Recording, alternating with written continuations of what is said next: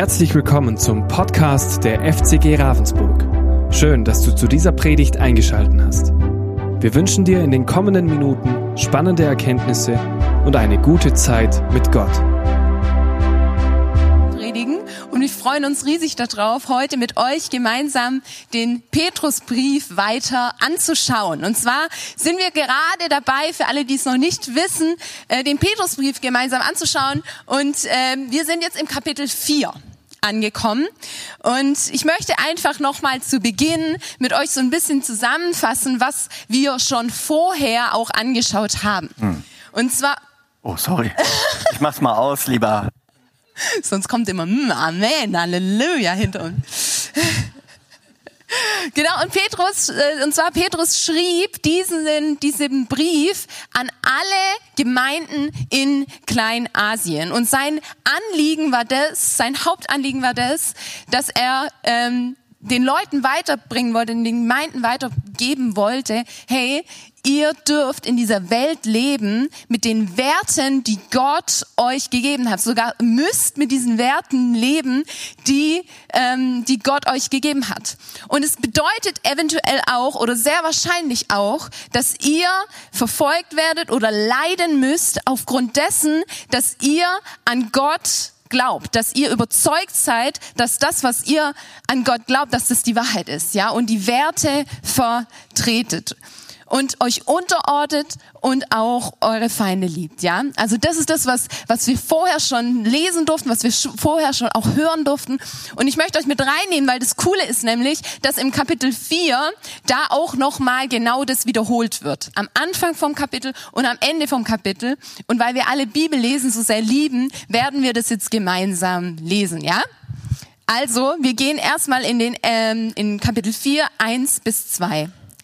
Christus hat also am eigenen Leib erfahren, was Leiden heißt. Macht euch daher seine, seine Einstellung zu eigen, damit ihr für alle Herausforderungen gewappnet seid. Denn wer seinetwegen körperliche Schmerzen auf sich nimmt, der hat mit der Sünde gebrochen und ist entschlossen, sich in der Zeit, die ihm hier auf der Erde noch bleibt, nicht mehr von menschlichen selbstsüchtigen Wünschen bestimmen zu lassen, sondern vom Willen Gottes. Und dann werden wir noch weiter schauen, und zwar in, äh, in die Verse 12 bis 13 und dann noch der Vers 19. Ich lese vor. Meine lieben Freunde, wundert euch nicht über die heftigen Anfeindungen, die ihr jetzt schon erfahrt. Sie sollen euren Glauben prüfen und sind nicht außerge nichts Außergewöhnliches. Freut euch vielmehr darüber, dass ihr mit Christus leidet. Dann werdet ihr auch jubeln und euch mit ihm freuen, wenn er in all seiner Herrlichkeit erscheint. Wer also nach Gottes Willen leiden muss, der soll sich nicht davon abbringen lassen, Gutes zu tun und seinem treuen Schöpfer sein Leben anzuvertrauen. Also hier wieder sein dringliches Anliegen war das, hey, es ist offensichtlich, wir werden Anbetracht der Zeit, in der wir uns befinden, Leid erfahren als Christen, als Gläubige. Aber es ist so wichtig, dass wir treu bleiben und dass wir dranbleiben, ja. Er ermutigt uns, voll dran zu bleiben. Ja, es wird herausfordern, aber bleibt dran, haltet durch. Aber wie sollen wir denn jetzt durchhalten? Wie können wir denn jetzt dranbleiben? Und dazu gehe ich mit euch in den Text, den wir heute ein bisschen genauer anschauen werden, oder nicht nur ein bisschen, sondern ein bisschen mehr genauer anschauen werden. Und da werde ich, ähm, genau, das werden wir gemeinsam lesen. Ich kriege hier immer Kommentare von da hinten, das ist ganz ungewohnt. Also, wir lesen zusammen. Ähm, Vers 7 bis 11. Das Ende aller Dinge ist nah. Seid also besonnen und nüchtern in euren Gebeten. Vor allem aber hört nicht auf, euch gegenseitig zu lieben, denn die Liebe deckt viele Sünden zu. Seid gastfrei untereinander, ohne zu murren. Gott hat jedem von euch Gaben geschenkt, mit denen ihr einander dienen könnt. Tut das als gute Verwalter der vielfältigen Gnade Gottes. Wenn jemand redet, soll Gott durch ihn sprechen können. Wenn jemand anderen hilft, soll er es in der Kraft tun, die Gott ihm schenkt. Dann wird Gott in allem geehrt werden. Möglich ist das durch Jesus Christus geworden, dem die Herrlichkeit gehört und die Macht in alle Ewigkeit. Amen. Hey, bevor ich in diesen Text noch ein bisschen näher reingehe, möchte ich dir heute Morgen eine Frage stellen. Und zwar ist die Frage vielleicht auch ein bisschen für mich herausfordernd, weil es könnte eventuell sein, dass ich ähm, ein bisschen so eine Person bin. Und zwar kennt ihr das, wenn ihr euch mit jemandem treffen wollt auf einen Kaffee. Ihr sitzt schon im Kaffee, ihr seid sehr pünktlich da und ähm, dann schaut ihr schon auf die Uhr, mega, perfekt, Timing, super, ich bin mal wieder richtig pünktlich. Und dann äh, hört, seht ihr auf eurem Handy, okay, die Person, die mit der ich mich treffen möchte, die sagt mir gerade, sie kommt ein paar Minuten später. Kein Problem. Ich schaue mir schon mal die Karte an, schaue schon, was gibt's denn da drauf. Dann überlege ich mir, was nehme ich mir? Ach, ein Cappuccino heute, immer ein Cappuccino. Sehr gut. Dann bestelle ich mir den schon und es werden plötzlich fünf Minuten und aus diesen fünf Minuten werden zehn Minuten und aus diesen zehn Minuten werden 15 Minuten, 20 Minuten, 30 Minuten, Vielleicht kennst einer oder der andere oder vielleicht kennt ihr das auch überhaupt nicht oder vielleicht bist du genau die Person, auf die da gewartet wird. Oder ich möchte noch ein anderes Szenario äh, aufzeichnen und zwar stellt euch vor, ihr seid bei euch zu Hause mit eurem Ehepartner oder irgendjemand hat euch gefragt, hey, kannst du mich heute mitnehmen, den Gottesdienst oder ähm, zu, zur Bandprobe oder zu irgendeinem anderen Termin? Und ihr so, ja klar, kein Problem, ich kann dich mitnehmen oder mit dem Ehepartner ist ja klar, der kommt eh mit dann geht ihr, dann, dann, dann merkt ihr schon, okay, jetzt wird's langsam Zeit, ich muss langsam los, gell? Äh, wenn ich jetzt noch pünktlich da sein möchte und vielleicht sogar noch fünf Minuten früher, dann müsste ich jetzt wirklich los, ja? Und dann sagt die Person, nur noch fünf Minuten. Nur noch fünf Minuten, oder? Und dann geht's los. Ihr schaut ständig auf die Uhr und ihr denkt euch, fünf Minuten sind rum, zehn Minuten sind rum, 15 Minuten sind rum, 20 Minuten sind rum. Schrecklich, sag mal, wann kann ich denn endlich losfahren? Ich mag es überhaupt nicht zu warten und ich mag überhaupt nicht unpünktlich zu kommen. Kennt es irgendjemand von euch? Also ich merke schon, ihr schaut eure Ehepartner gerade an. Ich sehe alles von hier oben, ja. Ja, ja, ja.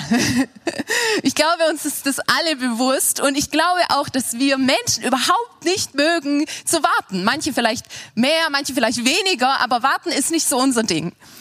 Aber das Krasse ist, dass genau das, das ist, was wir schon ewig als Christen tun dürfen, oder? Wir warten schon sehr lange auf etwas. Wir warten schon sehr lange auf das zweite Wiederkommen von Jesus Christus.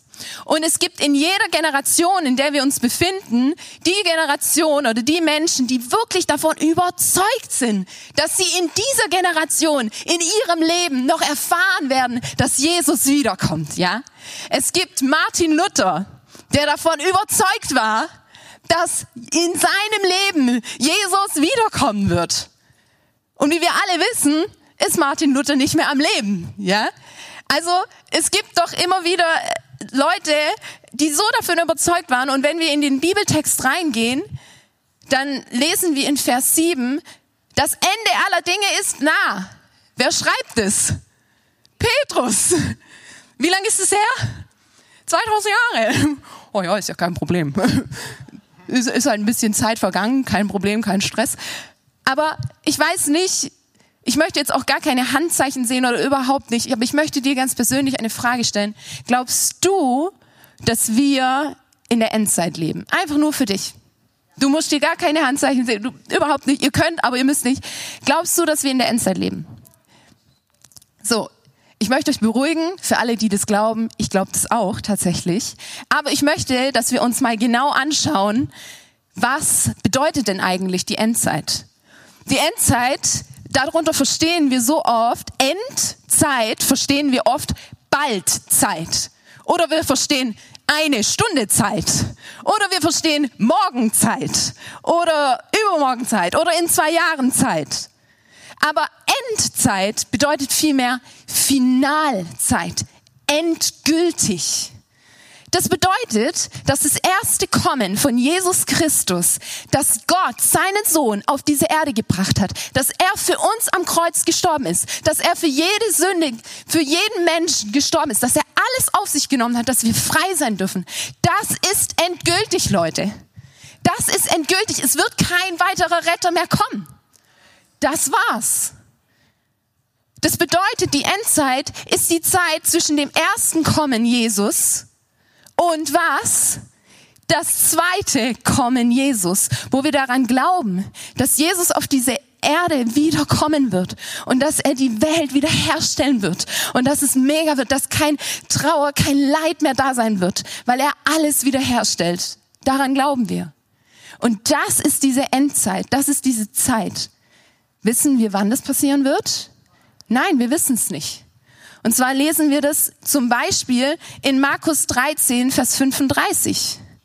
Wir lesen, darum seid wachsam, denn ihr wisst nicht, wann der Herr des Hauses kommt. Ob am Abend oder um Mitternacht. Ob beim ersten Hahnenschrei oder früh am Morgen. Auch schon damals hieß es, hey, wir wissen es nicht. Wir wissen nicht, wann Jesus zum zweiten Mal wiederkommen wird.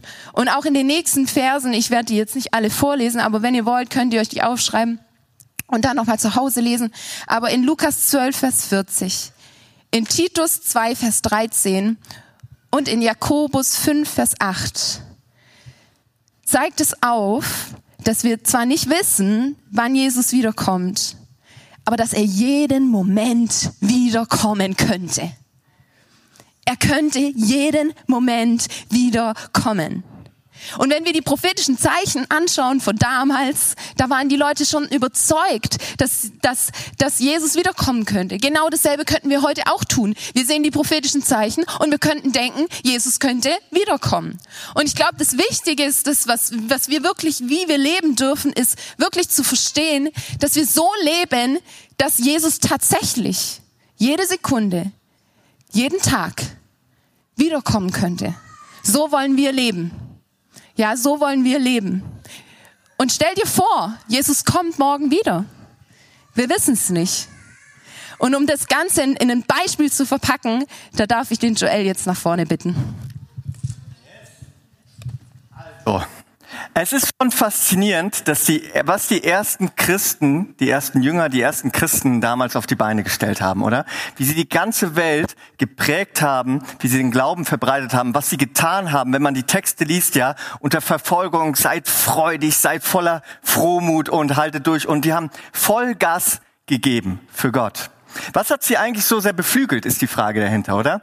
Ich glaube, dass Glaube aus zwei Komponenten besteht. Okay?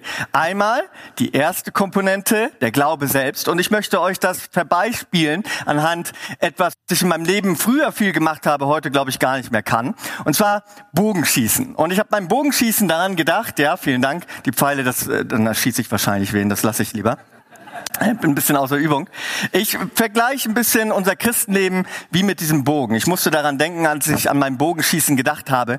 Wenn wir glauben, die erste Komponente, dann erkennen wir, dass Jesus Christus für uns gestorben ist, auferstanden ist, wir eine neue Schöpfung sind und die Schuld vergeben ist und wir gerettet sind in Ewigkeit. Das heißt, unser Leben wird richtig krass auf Zug gespannt, oder?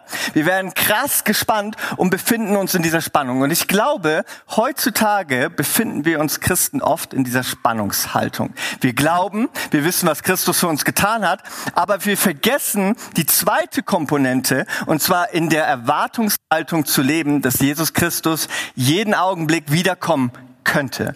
Und dieses Wiederkommen ist quasi, ich lasse jetzt nicht los, dann tue ich meinem Arm los, ja, äh, weh, ja. Aber ich lass los und lass den Pfeil fliegen. Es entsteht Dynamik, okay? Es entsteht Dynamik. Ich fange an, weil ich erkenne, Christus könnte jeden Augenblick wiederkommen, wie die Christen haben wir gerade gelesen, es unbedingt wussten und so empfangen haben. Hey, Christus kommt bald wieder. Es es brachte sie in unglaubliche Mobilität. Sie haben nichts anbrennen lassen. Sie sind losgegangen in der Erwartung, Christus könnte die nächste Woche, den nächsten Tag, nächsten Monat, in den nächsten Jahren wiederkommen und haben die Welt verändert. Und ich glaube, diese zweite Komponente, so zu leben, als könnte Christus in der nächsten Woche wiederkommen, das äh, haben wir ein bisschen verloren, oder? Das haben wir ein bisschen verloren und befinden uns so schnell immer wieder in dieser Passivität. Und das möchte Petrus den Gemeinden, es ist ihnen unglaublich wichtig, weitergeben. Lebt in der Endzeitperspektive. Lebt so, als würde Christus nächste Woche wiederkommen. Und wenn du diese Frage mal stellst, hey, was würde ich heute ändern? Wenn ich wirklich wüsste, Christus kommt nächste Woche oder nächstes Jahr wieder, stell dir mal die Frage. Ich glaube, du würdest plötzlich anfangen, Beziehungen wieder in Ordnung zu bringen, Sünde auszuräumen, Süchte zu lassen, Dienst nach vorne zu bringen, Menschen anzusprechen, die du schon lange hättest ansprechen sollen. Diese Perspektive dürfen wir, glaube ich, neu entdecken. Und Petrus gibt uns in der Perspektive der Endzeit, ja, und er packt es ein mit, ihr werdet leiden, ihr werdet leiden, ihr werdet leiden, schon verrückt, ne? Packt es ein, lebt folgendermaßen. Und er gibt uns drei Punkte weiter und diese drei Punkte wollen wir in der Predigt heute gemeinsam anschauen. Nämlich er sagt, bete ohne Unterlass, Liebe anhaltend und diene hingegeben. Diese drei Punkte möchte er uns mitgeben. So sollen wir als Christen leben. Das soll uns auszeichnen. Bete, diene und liebe. Das sind die markanten Dinge, die uns als Christen in der Endzeit auszeichnen sollen. Ich fange an mit Bete ohne Unterlass. Und ich lese euch nochmal den äh, siebten Vers vor. Dort heißt es, das Ende aller Dinge ist nahe. Seid deswegen also besonnen und nüchtern in eurem Gebet. Gebet ist immer wieder, wenn man es liest bei den Jüngern und in der Bibel, das erste und wichtigste, wozu uns auch Apostel Paulus und die anderen Jünger immer wieder aufrufen. Gebet ist das Ding, was uns ausmacht, das Fundament, ja. Du kannst so viel tun, nachdem du gebeten hast, oder? Man kann beten und danach so viel tun, aber wir sollten niemals mehr tun, bevor wir gebetet haben. Also zuerst beten und dann tun, aber manchmal tun wir zuerst etwas, ohne zu beten. Und für Petrus ist es ganz wichtig, hey Leute, wenn ihr etwas tut, und das sagt er ja gleich, liebt und dient, zuvor betet. Es ist wie, vielleicht habt ihr so ein iPhone wie ich, ja, oder hoffentlich kein Android-Phone, aber ist ja kein Problem. Ähm, dann habt ihr so eine Face-ID zum Beispiel und dann kommt ihr erst ins, ins Handy rein, ja. So ist ungefähr Gebet. Es ist der Türöffner, der Schlüssel zu etwas, worin ich mich dann am Ende bewegen sollte. Und das sollten wir niemals vergessen. Petrus hat das nämlich einmal vergessen. Und ich möchte euch reinnehmen, weil so wie er es sagt, die in Vers 7 schreibt, so klingt es fast wie ein Zitat von Jesus Christus an Petrus in den letzten Tagen, als er am Ölberg war, kurz ein paar Stunden bevor er gekreuzigt wurde. Das letzte gemeinsame Treffen, das er mit Petrus und den anderen Jüngern hatte. Und eine Sache ist ihm wichtig. Und da möchte ich euch mal kurz reinnehmen. Im Matthäus-Evangelium wird unter anderem darüber berichtet. Dort schreibt Matthäus diesen, äh, dieses Ereignis und ich möchte euch das vorlesen in Kapitel 26. Mit seinen Jüngern an eine Stelle am Ölberg, die Gethsemane genannt wird. Dort sagte er zu ihnen, setzt euch hier und wartet. Ich gehe noch ein Stück weiter, um zu beten. Petrus jedoch und die beiden Söhne des Zebedeus nahm er mit sich. Also Petrus war ganz nahe dran. Traurigkeit und Angst wollten ihn überwältigen. Und er sagte zu ihnen, meine Seele ist zu Tode betrübt. Bleibt hier und wacht mit mir. Er selbst ging noch ein paar Schritte weiter, warf sich zu Boden mit dem Gesicht zur Erde und betete. Mein Vater, wenn es möglich ist, lass diesen bitteren Kelch an mir vorübergehen. Aber nicht wie ich will, sondern wie du willst. Als er zu den Jüngern zurückkehrte, schliefen sie. Da sagte er zu Petrus, ihr könnt also nicht einmal eine einzige Stunde mit mir wach bleiben. Wacht und betet, damit ihr nicht in Versuchung geratet. Der Geist ist willig, aber die menschliche Natur ist schwach. Und es klingt, als würde Petrus, als er das schreibt, genau an diese Situation denken. Das letzte, der letzte Augenblick, den er mit Jesus zusammen verbrachte, fordert Jesus ihn auf, wache mit mir. Und wir lesen jetzt einen Satz, den Jesus gebetet hat, aber er hat bestimmt viel mehr gebetet, die waren ja länger unterwegs. Aber ich könnte mir gut vorstellen, ist natürlich nur Spekulation, aber ich könnte mir gut vorstellen, dass uns nicht mehr überliefert wurde. Warum? Weil Petrus direkt nach dem ersten Satz eingeschlafen ist mit den anderen Jüngern. Und wisst ihr was? Kurz bevor Jesus Christus bei diesem ersten Kommen ihnen weggenommen wurde. Und jetzt schreibt Petrus in Anbetracht dessen, dass Jesus bald wiederkommt, betet. Verpasst es nicht, wie ich zu beten. Ich bin eingeschlafen. Ich hab's versäumt und hab's bitter bereut. Und aus dieser Erfahrung schreibt Petrus, das erste, was ihr tut, im Anbetracht dessen, dass die Endzeit nahe gekommen ist, betet ohne Unterlass. Dazu ruft uns Petrus von ganzem Herzen aus. Wisst ihr, es gibt viele Studien, die äh, mal verschiedene Leute gefragt haben, Christen, wie lange sie am Tag beten. Und dadurch gibt es eine Studie, die den Durchschnitt berechnet hat. Und da sagen sie, Christen beten im Durchschnitt eine Minute am Tag. Und damit ist das Tischgebet beim Essen mit einbezogen, ja. Ich weiß, es gibt ein paar Freunde, die ich habe, die beten so lange, dass das Essen kalt wird dabei. Aber in der Regel ist es relativ kurz, gell? Ich bete auch sehr kurz fürs Essen. Aber eine Minute dafür, dass es das erste und wichtigste sein sollte. Ich predige eine Stunde in der Woche, ja, aber bete vielleicht nur eine Minute am Tag. Aber was ist das erste und wichtigste? Predigt oder ein Dienst? Nein. Der Türöffner und der Schlüssel sollte das Gebet sein. Und das sollte uns in allem begleiten. Sowohl in Sprachen können wir ja auch beten, da hat der Geist uns ja beschenkt in Sprachengebet, aber auch in Worten. Und ich möchte euch zum Abschluss dieses ersten Punktes, betet ohne Unterlass, die Geschichte von einem beeindruckenden Mann erzählen. Vielleicht kennt ihr ihn. Er hieß Don Ritchie und lebte am Anfang der 2000er Jahre. Und dieser Mann lebte in Australien und zwar an der sogenannten, ähm, an den Klippen von Watson Bay, ganz in der Nähe. Und irgendwann hat er mitbekommen, dass diese wunderschönen Klippen, äh, echt ein mega Ausblick seht ihr ja, dass die leider auch zum, seht ihr auch an dem Zaun, zum Haupt-Hotspot für suizidgefährdete Menschen worden, die sich dort wirklich dutzendweise das Leben genommen haben.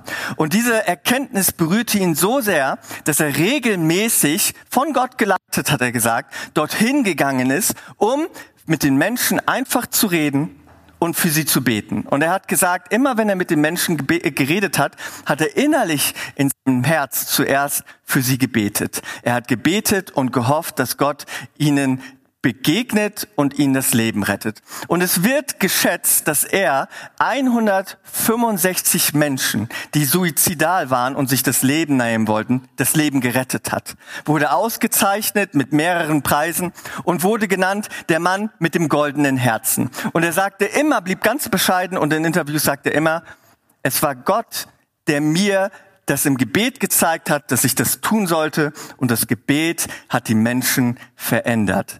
Gebet ist der Türöffner und wir sollen ohne Unterlass beten. Zweitens, liebt. Und dazu sagt uns jetzt die Tabi wieder mehr. Yes, genau. Liebt anhaltend. Liebt anhalten. Wir werden jetzt weiterlesen im Vers 8 bis 9, wo steht, vor allem aber bringt einander eine tiefe und herzliche Liebe entgegen. Denn die Liebe, so sagt uns die Schrift, deckt viele Sünden zu. Seid gastfreundlich gegenüber euren Geschwistern, nehmt sie gerne und ohne zu murren auf.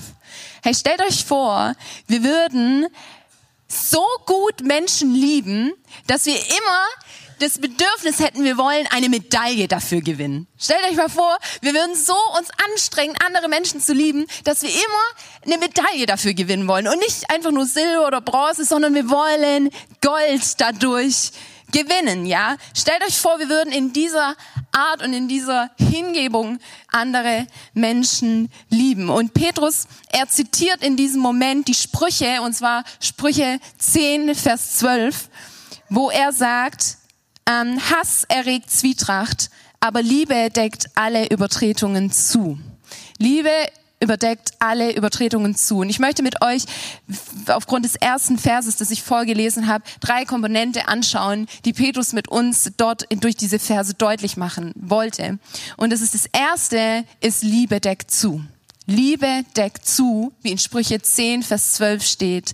Aber Liebe deckt alle Übertretungen zu. So, was bedeutet es, dass Liebe Dinge zudeckt. Ich möchte euch ganz klassisch, ganz ähm, nahbar Beispiele mitgeben. Stellt euch vor, ihr ähm, seid mit einer Person unterwegs und diese Person erzählt euch etwas aus ihrem ganz privaten Leben.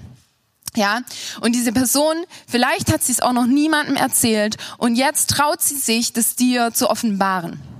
Und dann seid ihr zusammen mit Freunden und du hast in dem Moment, kommt diese Person auf und dann sagt irgendjemand, boah, die Person ist vielleicht schon ein bisschen komisch, oder? Und in diesem Moment hast du die Wahl, etwas zu sagen oder deinen Mund zu halten, ja? Und ich glaube, jeder von uns kennt diese Situation. Und in diesem Moment, wo du sagst, nein, ich werde nichts sagen, deckst du in Liebe zu. Ein anderes Beispiel möchte ich dir noch geben. Und zwar, ich glaube, wir kennen das alle, verletzt zu werden. Wir kennen das alle, dass wir ungerecht behandelt wurden. Und wenn wir ungerecht behandelt werden, dann haben wir die Wahl, vergeben wir der Person und gehen weiter oder halten wir daran fest. Wenn wir der Person vergeben haben und irgendwann mal kommt wieder jemand und sagt, hey, kennst du die Person? Dann haben wir so oft das Bedürfnis aus menschlicher Sicht, jetzt zu erzählen, was diese Person mir doch Ungerechtes angetan hat, oder? Wir kennen das doch. Und in diesem Moment, wo du sagst, hey, ich habe dieser Person vergeben und ich werde das jetzt nicht wieder aufbringen, decke ich in Liebe zu. Ich decke in Liebe zu. Und ganz ehrlich, das ist nicht immer einfach. Das ist nicht immer einfach. Es bedeutet, dass unser Herz absolut gedehnt wird, oder? Gedehnt wird, andere Menschen zuzudecken in Liebe. Aber ich möchte dir eins sagen. Ich glaube daran, dass christliche Liebe nicht kitschig, nicht sentimental, nicht nur emotional ist, sondern christliche Liebe ist absolut aufopferungsvoll und praktisch.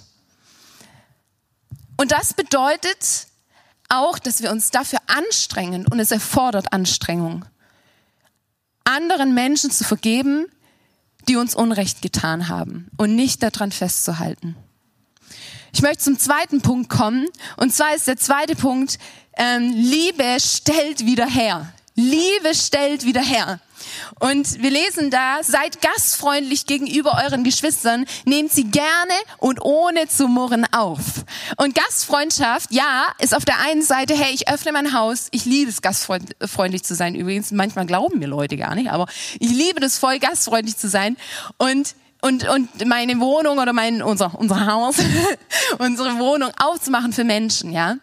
Also das ist eine Seite von Gastfreundschaft und wir als Gemeinde, wir wollen auch absolut gastfreundlich sein für jeden, der hier kommen möchte. Das andere ist aber auch, dass mein Herz gastfreundlich ist. Und zwar, dass ich Menschen in mein Herz lasse und es zulasse, dass diese Menschen durch die Liebe Gottes heil, also wirklich heil geliebt werden. Ja, diese Liebe stellt wieder her.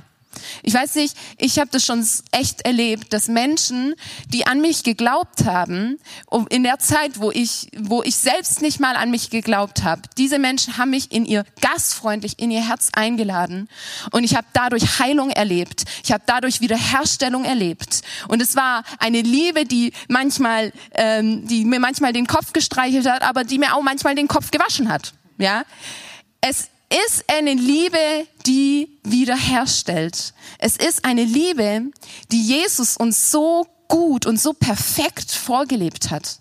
Wenn wir Jesus anschauen, er war ständig mit Menschen unterwegs und er hat wirklich gastfreundlich Menschen zu sich genommen.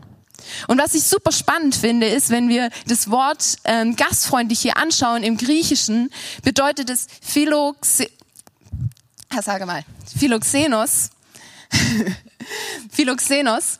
Genau, hier steht's. Philoxenos. Und wenn wir das Wort für Wort nehmen, dann bedeutet es Liebe und Fremder. Ja, Liebe und Fremder. Philoxenos. Das ist mega, mega spannend. Aber aus diesem Wort heraus haben, äh, ist das Wort Gastfreundschaft entstanden. Und was bedeutet es für uns ganz praktisch oder kann das vielleicht auch ganz praktisch bedeuten, ist, dass wir sagen, hey, ich habe meinen Kreis an Menschen und die sind mega und zu denen werde ich gastfreundlich sein. Aber ich werde meinen Kreis eröffnen und erweitern und werde andere Menschen, so wie Jesus das auch getan hat, andere Menschen mit hineinnehmen in diesen Kreis und sie heil lieben. Ja? Das ist genau das, und der dritte Punkt, in den ich euch mit reinnehmen möchte, ist die Liebe, die wir zueinander haben, zeigt die Zugehörigkeit zu Christus. Wir lesen in der Bibel, hey, die Art und Weise, wie ihr miteinander umgeht, an dieser Art und Weise werden sie erkennen, dass ihr meine Jünger seid. Ja, das ist eine absolut krasse Verantwortung. Es ist einer meiner Lieblingsverse, weil es aufzeigt, wie stark das ist, dass wir durch unseren Umgang Gott selbst sichtbar machen. Und wir geben, und äh, was ich auch faszinierend finde in diesem Vers, gibt Jesus eigentlich den Menschen die, die Erlaubnis, uns fast schon anzuschauen und zu beurteilen. Hey, wie gehen die eigentlich miteinander um? Wird Jesus, werde ich dadurch sichtbar, wie wir miteinander umgehen? Und es ist so ein Vorrecht und es ist so eine Ehre. Und eigentlich ist es auch so einfach, Jesus in diese Welt zu bringen, indem wir uns lieben aber doch fällt es uns oft schwer. Genau, wir kommen jetzt zum dritten Teil und da darf ich Joel nach vorne bitten. Der dritte und letzte Teil.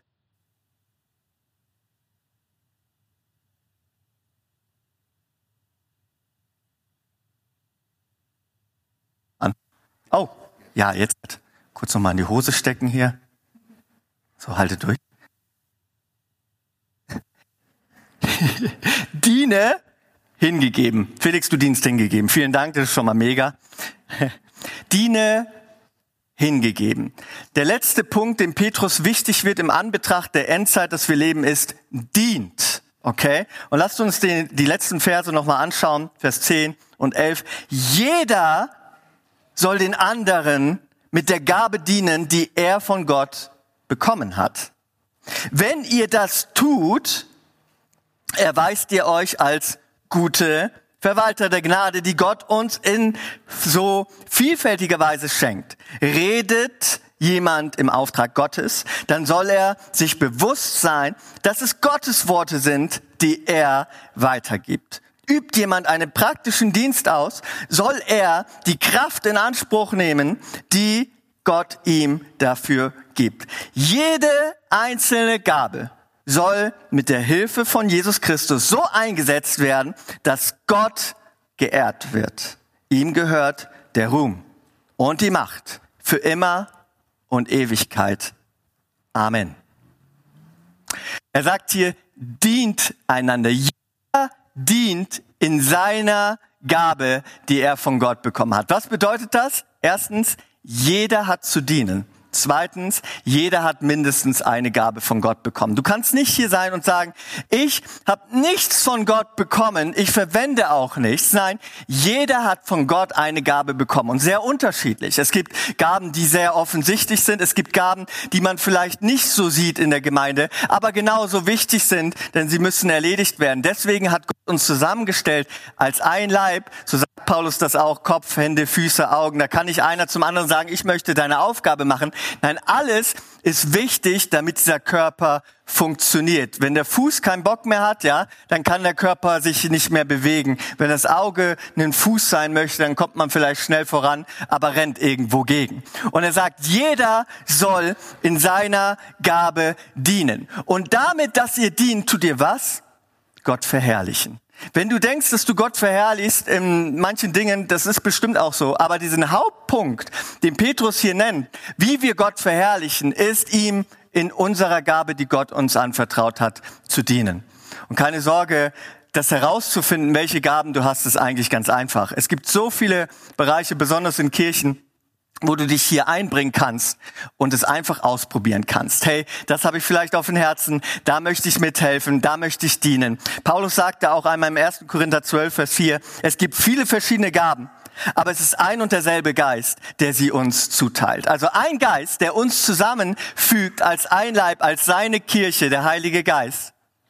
Und das kann er nur tun, das tut er vielmehr, meine ich, damit, dass er uns unterschiedlich begabt und uns abhängig macht voneinander, damit wir zusammen ihm dienen, dass wir ihm folgen. Ich möchte in Zusammenhang von diesem letzten Punkt euch noch ein Gleichnis kurz in Erinnerung rufen. Vielleicht kennt ihr das. Und zwar von dem Gleichnis, das Jesus erzählt, von dem Herrn, der seinen drei Dienern unterschiedliche Talente gibt. Und wahrscheinlich erinnert sich Petrus auch an dieses Gleichnis, indem er sagt, indem er hier sagt, dient einander. Jeder hat eine Gabe gegeben und seid gute Verwalter. Weil genau darum geht's in diesem Gleichnis. Er gibt ihnen, jeden Diener, Gaben, aber ganz unterschiedlich und sagt, verwaltet sie, bis ich wiederkomme. Also Jesus ist gegangen, der Herr ist gegangen, teilt seine Gaben aus durch den Heiligen Geist und wir sind verwaltet in der Zwischenzeit, bis wir eines Tages vor ihm stehen werden. Und wisst ihr, was los ist? Da gibt's die beiden, die viele Gaben bekommen haben, der eine ganz viele, der andere mittel viele und beide werden am Ende, weil sie ihre Gaben genutzt haben, von Gott geehrt und zwar genau gleich, obwohl sie unterschiedlich bekommen haben, empfängt er sie mit dem gleichen Satz im Himmelreich. Nur der Diener, der meint, zu wenig bekommen zu haben, er hat nichts, er hat nicht nichts bekommen, er hat nur sehr wenig bekommen. Dieser eine findet es ungerecht und gebraucht seine Gabe nicht. Und was sagt Gott zu ihm im Himmel? Du ungerechter Diener, du ziehst nicht ins Himmelreich ein. Das sollte für uns eine herausfordernde Sache sein. Die anderen lädt er ein, ihn lehnt er ab. Und es soll jetzt keine Angst haben, dass ihr vom Heil abfällt, wenn ihr nicht dient, aber es soll uns herausfordern, in Anbetracht dessen, dass Jesus vielleicht morgen oder übermorgen oder im nächsten Jahr wiederkommen könnte, uns mobilisieren wie diesen Pfeil, loszuschießen und unsere Gabe wirklich einzusetzen. Und nicht zu sagen, oh, ich warte jetzt noch mal, bis mal irgendwas anfällt oder vielleicht heute ist schlecht, weil mein Beruf nimmt mich so ein, meine Familie nimmt mich so ein, alles wichtige Gründe. Aber vergesst nicht, im Anbetracht dessen, dass Jesus wiederkommt, was ist da wirklich das Allerwichtigste? Sein Reich voranzubringen, seine Herrlichkeit groß zu machen. Und das tun wir, indem wir ihm dienen. Wofür willst du am Ende bekannt sein, wenn du vor Gott stehst mit deinen Gaben und hast sie nicht verwendet. Ich möchte euch dafür ein Beispiel geben von einem Mann, den ihr wahrscheinlich kennt. Und zwar heißt er Alfred Nobel.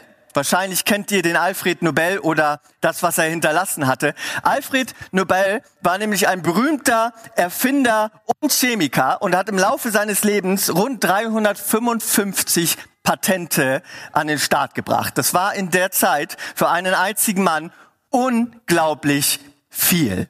Und er war unter anderem der Erfinder von Dynamit. Er hat den Krieg damit vorangetrieben und hat unglaublich die allermeisten Einnahmen, die er hatte, sehr viele Einnahmen waren durch das Dynamit. Und eines Tages passiert ein großer Fehler einer Zeitungsfirma, warum auch immer, wahrscheinlich Bestimmung oder so, keine Ahnung, es passierte. Und ein Nachruf wurde von ihm abgedruckt, obwohl er noch lebte. Und da drin wurde er genannt, hier, Alfred Nobel ist gestorben, der Dynamitkönig. Und er las das und er war entsetzt, weil das, wofür ihn die Menschen in Erinnerung behalten, im Anbetracht seiner Endzeit, war den Krieg, den er durch seine Erfindung vorangebracht hat. Und diese Nahtoderfahrung quasi, dieses, dass sein Ende nah sein könnte, mobilisierte ihn plötzlich all seine Ersparnisse zu nehmen, und die waren sehr viele, um eine Stiftung zu gründen, die bis heute Erfinder und renommierte Wissenschaftler, Ärzte, ähm, Geisteswissenschaft, alles Mögliche abdeckt und jedes Jahr besondere Errungenschaften auszeichnet, und zwar mit dem sogenannten Nobelpreis. Wisst ihr, wer wusste von euch, dass Nobel ein äh, Dynamit erfunden hat? Ein paar Gebildete. Wer wusste, dass es einen Nobelpreis gibt? Und das hat ihn mobilisiert. Die Erwartung seines Endes. Wofür möchtest du als Christ vor Gott bekannt sein, was du in dieser Welt getan hast mit den Gaben, die er dir anvertraut hat? Wenn du heute vor deinem Gott stehen würdest, frag dich, was er sehen würde in deinem Dienst. Petrus war es eine der wichtigsten Sachen. Bete, liebe und diene. Das soll dein Leben auszeichnen. Natürlich ist Beruf, Finanzen und Reichtum von mir aus und alles auch wichtig und gut und Gott beschenkt uns auch. Aber die Frage ist, wie verwendest du deine Finanzen, deine Gaben, dein Materielles, deine Charaktereigenschaften, alles, deine Familie, alles, was er dir gegeben hat?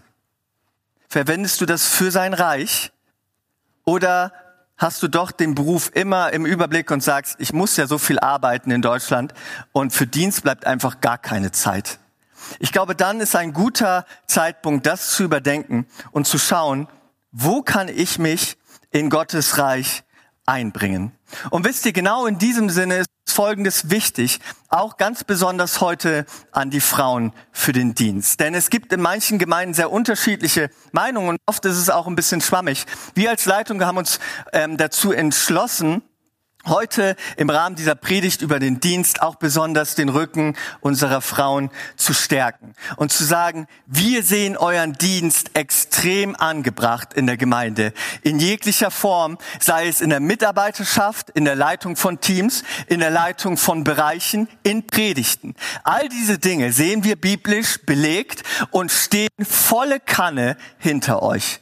Ja, nutzt eure Begabung, die Gott euch gegeben hat. Und wir wollen hinter euch stehen. Einzig und allein in der Frage der Ältestenschaft ist es biblisch wirklich schwierig und wir wollen ernst damit umgehen. Wir wollen auch 60, über 60 Jahre Vergangenheit in Ravensburg sehen, wo es keine Ältestinnen gab.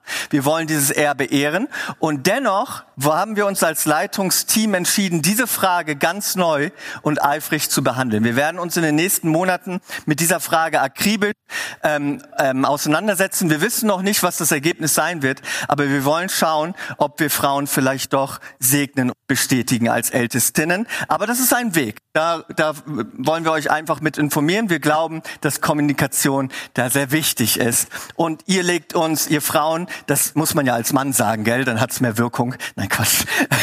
ihr legt uns unglaublich an dem Herzen und wir danken euch von ganzem Herzen für euren Dienst. Und ich weiß, Frauen in der Leitung haben es oft schwierig. Ja, wir stehen hinter euch von ganzem Herzen als Leitung. Und jetzt als letzten Punkt.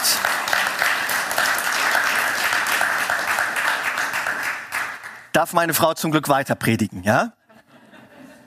Ja, tatsächlich haben wir gar keinen Punkt mehr. Ich möchte es einfach nur noch mal zusammenfassen, was wir jetzt heute besprochen haben.